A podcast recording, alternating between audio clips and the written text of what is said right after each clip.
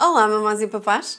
Hoje vamos falar acerca da creche e da adaptação dos nossos bebês a esse mundo novo nas suas vidas, da adaptação deles e da nossa também. A entrada de um bebê para a creche é um marco muito importante em termos do seu desenvolvimento, mas também é um marco importante para os pais, porque normalmente representa alguma angústia sabermos que vamos entregar o nosso bebê, o nosso filho, um, aos cuidados de outras pessoas que normalmente um, não conhecemos, não é? ou pelo menos não conheceremos também. Um, então, hoje vamos falar de algumas dicas para minimizar essa entrada para a creche, tanto para os pequeninos como para a mamãe e o papá que os vão acompanhar. Vamos assumir que já escolhemos a creche, já passamos tempo a visitar as creches, a fazer todas aquelas perguntas que nós temos listadas no artigo do blog, por isso, se quiser conferir, vá lá dar uma espreita dela e veja tudo aquilo que pode e deve perguntar quando vai fazer as visitas à creche antes de escolher aquela que vai ser a creche do seu bebê. Então, assumimos que já escolhemos a creche e que vamos começar a preparar o bebê para esta ida para a creche. Uma das coisas que nós devemos fazer é Primeiro, tentar perceber quais são os, os, rituais, os ritmos da própria creche, saber os horários das refeições, os horários das cestas e tentar, de algum modo, pelo menos nesta fase, antes de começarmos o mês, antes, no final das férias, começarmos a tentar aproximar as nossas rotinas diárias a essas. Por exemplo, podemos ter que mudar ligeiramente a hora da alimentação, podemos ter que mudar a hora da cesta e vamos fazendo sucessivas aproximações para que não seja tão difícil para o bebê fazer a transição para as novas rotinas que vão serem uh, colocadas na própria creche. Depois, o que é que nós podemos fazer? Se é um bebê que não está habituado a estar com outros bebês, e quando eu digo bebê, não se esqueçam, são sempre bebês até aos 3 anos e depois dos 3 para nós ainda estão a deixar de ser bebês. Portanto, estamos a incluir todos os que vão ao pré-escolar, ok? Então, quando nós temos uma criança que não está muito habituada a um, contactar com algumas crianças, o ideal seria, uns meses antes, ter inscrito em algumas atividades de grupo, tipo música para bebês, uma aula de dança, ou eventualmente até começar a contactar mais com amigos que tenham crianças das mesmas idades ou até mais velhas, ou ir mais vezes ao parque para que o nosso filho se sinta mais à vontade na, nas brincadeiras com outros meninos.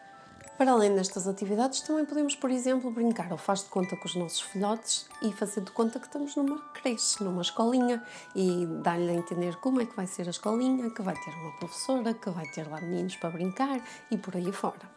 Depois, não se esqueçam também, sempre que possível, visitamos a creche com o nosso filho várias vezes. Não só aquela visita em que costuma ir a mamãe e o papá para conhecer as instalações, ver os brinquedos, perceber a sensibilidade da educadora, se é uma pessoa que vai dar colinho ou se vai ser uma pessoa muito rígida e aplicar aqueles castigos dos quais nós já falamos e não queremos que façam aos nossos filhos. Para além dessa visita, nós devemos levar a nossa criança lá de preferência mais do que uma vez. Isto porquê? Porque estamos a minimizar hum, a novidade com que ela se vai deparar no primeiro dia de aulas. Primeiro dia de aulas é uma professora nova, uma auxiliar nova, muitos meninos novos, uma sala nova, um recreio novo, brinquedos novos. É muita mudança para alguém tão pequenininho lidar de repente sem se angustiar, não é? Na lógica que se vai angustiar. Então minimizamos isto, ou seja, vamos lá, por exemplo, visitar com ele a sua sala, pode ter meninos ou pode não ter meninos meninos, vamos conhecer os cantinhos, por exemplo, o cantinho da, da, dos carrinhos, o cantinho da leitura, o cantinho da casinha. Vamos, por exemplo, levá-lo ao recreio e brincar um bocadinho, ou até se permitirem na, na creche, vamos pedir, por exemplo, que ele possa comer um pequeno snack, um lanchinho com outros amiguinhos, ou que possa até ir brincar um bocadinho para o recreio. Isto vai ajudar a que no primeiro dia de aulas já sejam menos a quantidade, já será menor a quantidade de, de novidades com que ele vai ter que se deparar. Depois, o ideal seria combinarmos com os colégios, e alguns fazem isso, algumas escolinhas conseguem permitir que comecemos numa base de part-time, ou seja, não levar a criança logo o dia inteiro para a creche. É muito tempo, são muitas horas sem as suas figuras de, de cuidado preferencial e, portanto, é natural que a criança comece a ficar com o cortisol um pouquinho mais elevado e fique mais destabilizado no, ao fim de algumas horas. Por isso, o ideal seria ficarmos lá, combinarmos durante uma semana tirar tempo para nós, tempo de férias, às vezes que precisamos para usar para esse efeito, e, por exemplo, irmos gradualmente, uma hora por dia, duas horas, uma manhã, e nunca se esqueçam dizer sempre adeus, despedir-se, dizer sempre que se volte, não chegar atrasado, por favor, para que a criança fique à espera e nos receba e esteja a contar connosco e nós sejamos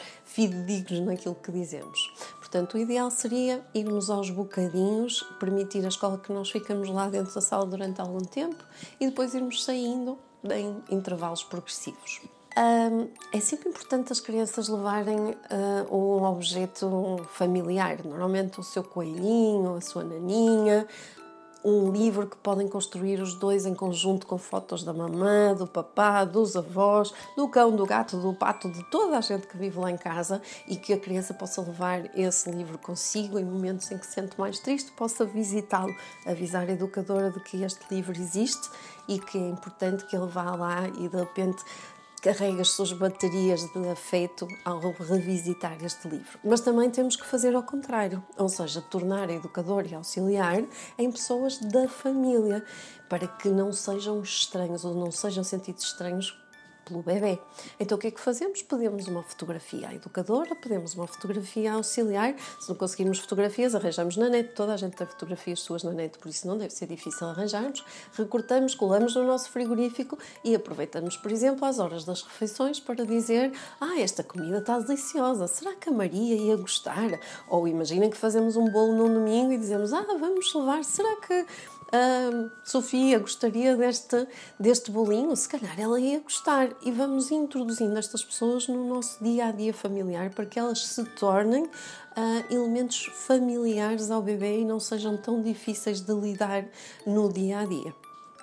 Depois, no próprio dia, ou antes, no dia anterior, preparar as coisas com calma, deixar tudo preparadinho. No dia em que vamos levá-lo pela primeira vez à escolinha, não esquecer, acorda um bocadinho mais cedo para que tudo seja com calma e tirem pelo menos meia hora, uma hora para poderem estar com calma a adaptar o bebê a todas as circunstâncias novas que nós vamos ter um, nesse dia tão importante na vida deles e, portanto, para termos tempo para podermos estar lá e não sair de, de fugida sem dizer dizer adeus ou então a desaparecer, porque isso é terrível para a confiança dos bebês em nós. No próprio dia, aquela parte da angústia da separação, não é? Que vocês estão todos a imaginar e a pensar, pois, mas depois na hora ele vai chorar, ele vai se agarrar ao meu pescoço, vai ficar ali pendurado, eu não vou conseguir, eu vou chorar também, ou então vem cá para fora a chorar, não quero que eu me veja a chorar. Aquelas confusões. Então, em primeiro lugar, ter consciência das nossas próprias emoções e tentar que isso não passe para aquele momento tão importante. Tentar ser otimista. Não dizer, ah, eu também vou ter muitas saudades tuas, porque isto só vai eh, piorar a situação, não é? Se calhar o melhor é dizer, tu depois no final vais-me contar as coisas fantásticas que tu fizeste hoje aqui por exemplo. Por isso, para minimizar este momento de despedida, podemos criar um, um ritual, uma coisa muito específica entre a mãe e o bebê, entre o pai e o bebê. Por exemplo, podemos, e fazê-lo todos os dias depois, quando nos despedimos, dar um beijinho na mão e pedir para ele guardar o beijinho com muito carinho, porque depois no final nos vamos encontrar outra vez. Ou imaginem que, por exemplo, vocês andam com aquelas coisinhas na carteira, às vezes há pessoas que trazem sei lá, uma, uma moeda de um país qualquer, uma cruzinha, um bonequinho qualquer, e nós damos essa coisa muito importante para eles ficarem tipo guardiões daquela parte que no fundo não deixa de ser um pedacinho da mãe ou um pedacinho do pai e que eles sabem que é importante para nós e por isso dá-lhes algum conforto em momentos específicos. Não quer dizer que o bebê ande sempre com o coelhinho atrás, mas é importante, por exemplo, que no momento da cesta esses objetos de, de segurança possam estar presentes para que o bebê possa lidar melhor com esses momentos de afastamento da mamãe e do papá. Claro que há algumas crianças que são mais sensíveis e mostram esta angústia de separação de forma um bocadinho mais exacerbada e para isso nós temos um vídeo sobre angústia de separação, não se de checar, ah, porque tem algumas dicas mais específicas para aqueles bebês que têm mais dificuldade em separar da sua mamãe e do seu papá. Esperando que isto tudo corra bem, não se esqueça de nos dias seguintes e nos meses seguintes estar atento às reações do, do bebê, ou seja, naqueles que já vão falando, ah, embora se possam exprimir ainda com alguma dificuldade, é importante verbalizar com eles o que é que se passou, o que é que eles fizeram, o que é que gostaram, acima de tudo, quais são os seus receios. Por exemplo, eles podem recear que a educadora não pegue neles ao colo, que o menino não gosta deles e não brinque. Tudo isto é importante nós esclarecermos com eles. Para além do verbal, esteja atento também aos sinais não verbais. Ou seja, se o seu filho se começa a tornar mais hum, dependente, mais birrento, mais triste, ou até, por outro lado, mais agressivo, é importante estarmos atentos porque às vezes estes sinais não verbais são sinais de que alguma coisa possa não estar a correr bem nessa adaptação. E por isso é importante estarmos atentos naqueles primeiros meses. Por isso, já sabe, um, torna a coisa simples, torna a coisa positiva, é um grande marco para si e para o seu bebê. Oi, são os vossos bebês e sejam felizes!